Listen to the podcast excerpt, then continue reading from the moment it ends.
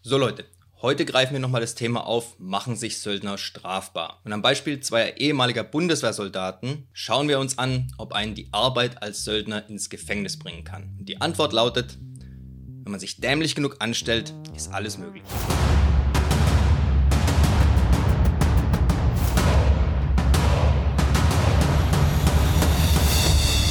Herzlich willkommen auf dem Weg des Kriegers.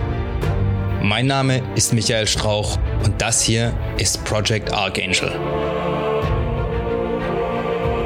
In diesem Podcast teilen meine Gäste und ich unsere Erfahrungen, Erlebnisse und Erkenntnisse, die wir auf diesem Weg gemacht haben. Mein Ziel ist es, euch bei der Steigerung eurer körperlichen Leistung, der Schärfung eurer mentalen Fähigkeiten und bei eurer spirituellen Entwicklung zu unterstützen und zu begleiten.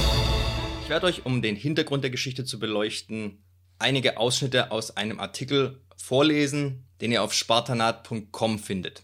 Den Link zu dem kompletten Artikel findet ihr unten in der Videobeschreibung, also lest euch das Ganze ruhig nochmal in Ruhe durch. Ich bespreche alles, was jetzt kommt, von rechtlicher Seite her mal so, als ob das alles Fakten wären. Was tatsächlich nachher in der Verhandlung noch so stehen bleibt, beziehungsweise was davon auch bewiesen werden kann, sei mal dahingestellt. Mir geht es hier nur darum, euch anhand einer bestimmten Lage mögliche rechtliche Konsequenzen zu erläutern. Und was hat das Ganze jetzt mit der Ukraine zu tun? Ganz einfach. Auch die Ukraine hat die Konvention von 89 ratifiziert. Das heißt, ihr könnt einfach überall das Wort Jemen durch das Wort Ukraine ersetzen und hättet die exakt gleiche Situation. Wer mein erstes Video zu dem Thema Söldner und internationales Völkerrecht nicht gesehen hat, der Link dazu ist auch unten in der Beschreibung. Schaut euch das Video auf jeden Fall zuerst an, denn sonst fehlt euch einiges an rechtlichem Hintergrundwissen, auf das ich hier vielleicht nicht nochmal im Detail eingehen werde. Zwei ehemalige deutsche Bundeswehrsoldaten fassten 2021 den gemeinsamen Entschluss, eine unter ihrem ausschließlichen Kommando stehende Söldnertruppe aufzustellen.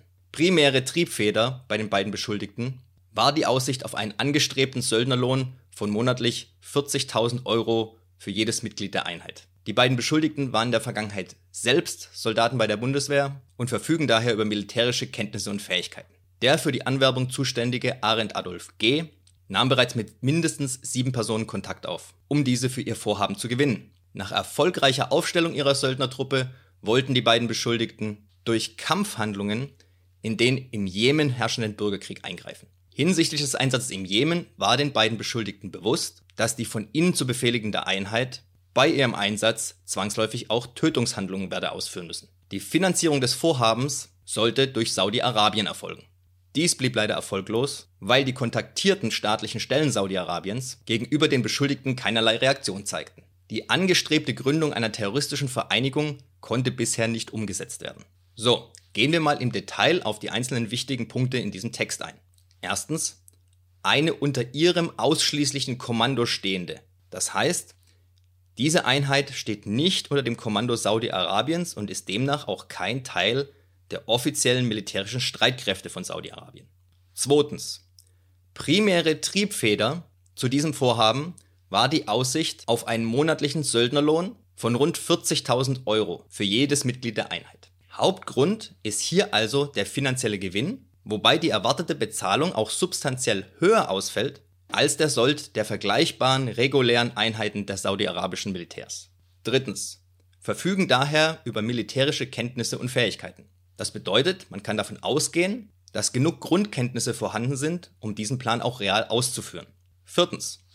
Nahm bereits mit sieben Personen Kontakt auf, um diese für ihr Vorhaben zu gewinnen. Diese Rekrutierungsmaßnahmen bedeuten, dass der Plan bereits konkret umgesetzt wurde und es sich nicht nur um ein Gedankenexperiment handelt. Fünftens durch Kampfhandlungen in den im Jemen herrschenden Bürgerkrieg eingreifen. Das bedeutet, der Grund des Einsatzes waren ausdrücklich aktive Kampfhandlungen. Sechstens.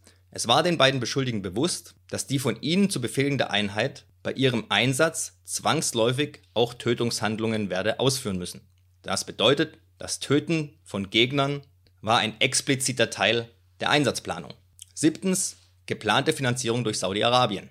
Weder die Finanzierung noch das Versprechen finanzieller Vergütung hat stattgefunden.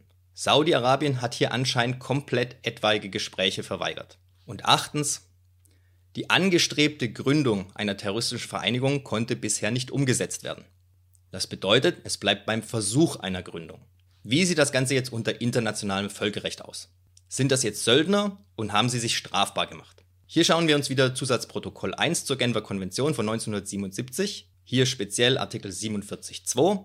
Im Folgenden nenne ich das nur noch 47.2 an. Und die Internationale Konvention gegen die Verwendung von Söldnern von 1989, die ich ab jetzt nur noch 89 nennen werde, an. Laut 47.2 sind folgende Voraussetzungen erfüllt. A. Wurde speziell, lokal oder im Ausland angeworben, um in einem bewaffneten Konflikt zu kämpfen. C. Ja, ihr habt richtig gehört. C, nicht B. C. Seine essentielle Motivation ist der persönliche materielle Gewinn.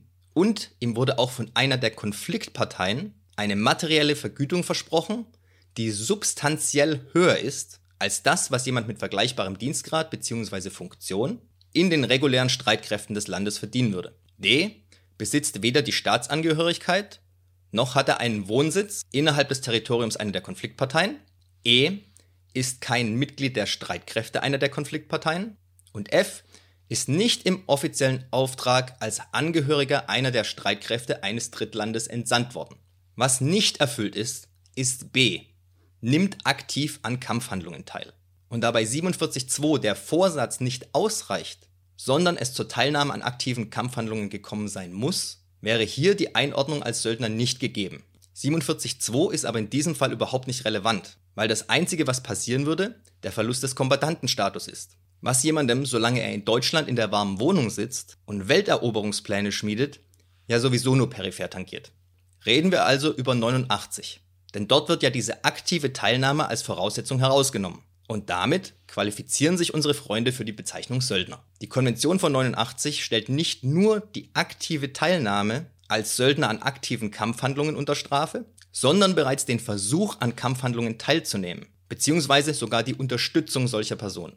Die Unterzeichnerstaaten verpflichten sich auch dazu, diese Straftaten, wenn sie ihr Hoheitsgebiet oder ihre Staatsbürger betreffen, zu verfolgen bzw. zu versuchen, diese zu verhindern. Und Deutschland hat dieses Gesetz am 20.12.2010 unterschrieben. Oh oh, das sieht jetzt schlecht aus. Aber halt, nicht so schnell. Denn wenn man genau hinschaut, dann sieht man, dass das Ganze nie von der dafür zuständigen deutschen legislativen Instanz ratifiziert worden ist. Also sprich, es ist überhaupt nicht darüber abgestimmt worden, ob man das jetzt tatsächlich machen will oder nicht. Und solange das nicht passiert ist, ist Deutschland auch nicht an diese Konvention gebunden. Also, dann sind die Jungs ja freien raus, oder? Ja, nicht ganz.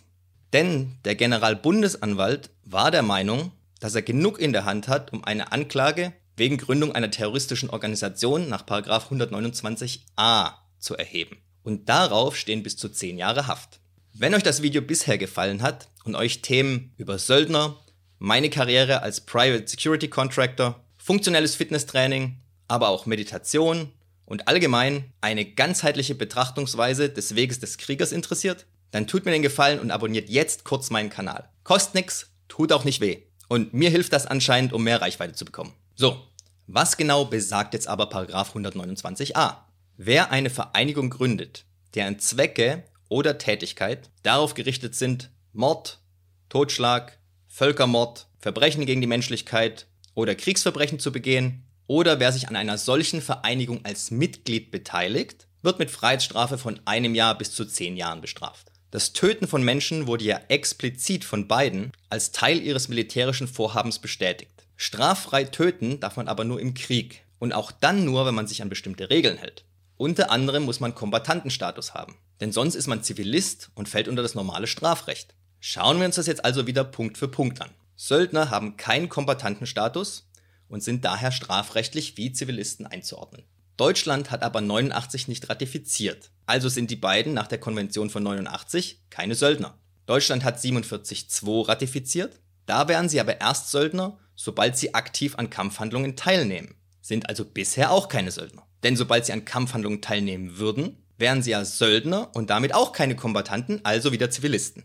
Sie sind bis zum Zeitpunkt der Verhaftung also weder Kombattanten noch Söldner, sondern einfach stinknormale Zivilisten, die stinknormal strafrechtlich behandelt werden. Also nochmal, da sie selbst für den Fall der aktiven Teilnahme an Kriegshandlungen keinen Kombattantenstatus gehabt hätten, wollten sie eine Vereinigung gründen, mit der sie als Zivilisten aktiv in einem Kriegsgebiet andere Menschen umgebracht hätten. Und genau sowas stellt 129a unter Strafe.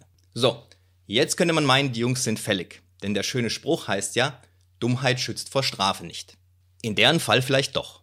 Denn im letzten Satz in dem Artikel auf spartanat.com stand ja, die angestrebte Gründung einer terroristischen Vereinigung konnte bisher nicht umgesetzt werden. Laut 129a sind für die Gründung einer terroristischen Vereinigung nämlich mindestens drei Personen notwendig.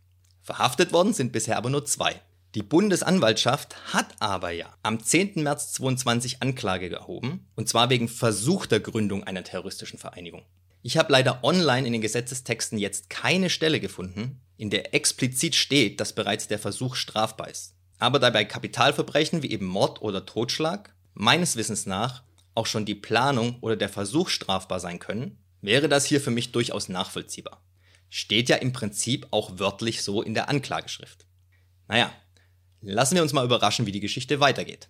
Ach so, ihr erinnert euch sicher noch dumpf daran, dass ich euch erzählt habe, dass Deutschland die Konvention von 89 nicht ratifiziert hat und deshalb auch nicht daran gebunden ist, richtig? Jetzt kommt was Witziges. Ratet mal, wer die Konvention ratifiziert hat. Saudi-Arabien. Ja, genau. Der angestrebte Arbeitgeber von den zwei Spezialisten hätte sich strafbar gemacht, wenn er deren Vorschlag zugestimmt hätte. Jetzt mal ehrlich. Wie blöd kann man sein? Wenn ich sowas vorhabe, also rein hypothetisch gesprochen, dann erkundige ich mich doch vorher erstmal über die rechtliche Lage. Und wenn ich dazu zu faul bin oder mir nicht zutraue, Gesetzestexte zu verstehen, dann bezahle ich einen Anwalt, der das für mich macht und für mich rausfindet, worauf ich achten muss. Also, merkt euch, bei der nächsten Stammtischdiskussion darüber, wer alles bei einem Staatsstreich in Rhodesien dabei wäre, erstmal Geld sammeln, um den Anwalt zu bezahlen, der einen davon abhält, lange bevor die Flugtickets gebucht sind, Besuch vom Staatsschutz zu bekommen. Und nur um noch was klarzustellen, ich bin kein Anwalt, das hier ist keine rechtliche Beratung und ich erhebe auch nicht den Anspruch darauf, mit irgendeiner meiner Interpretationen richtig zu liegen. Fragen Anregungen oder abweichende Meinungen könnt ihr gerne unten in den Kommentaren schreiben. So, das war's für heute. Wenn euch dieses Thema interessiert, schaut auch ruhig mal auf meine Playlist für den Söldnergeschichten. Da erzähle ich was über meine Karriere als Private Security Contractor. Gefällt euch vielleicht auch. Dem Sinne, wie immer, passt auf euch auf und wir sehen uns beim nächsten Mal.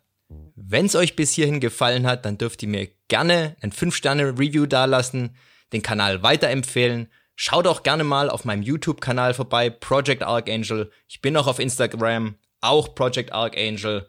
Wenn ihr Fragen habt, könnt ihr mir an irgendeiner Stelle, wo es möglich ist, die Fragen gerne stellen. Ich versuche immer, die zu beantworten, soweit ich kann. Auf dem YouTube-Kanal findet ihr auch eine E-Mail-Adresse, also alles kein Problem. Ich hoffe, wir hören oder sehen uns dann beim nächsten Mal. Bis dahin immer dran denken, es geht nur um den Weg und nicht um das Ziel. Macht's gut, haut rein.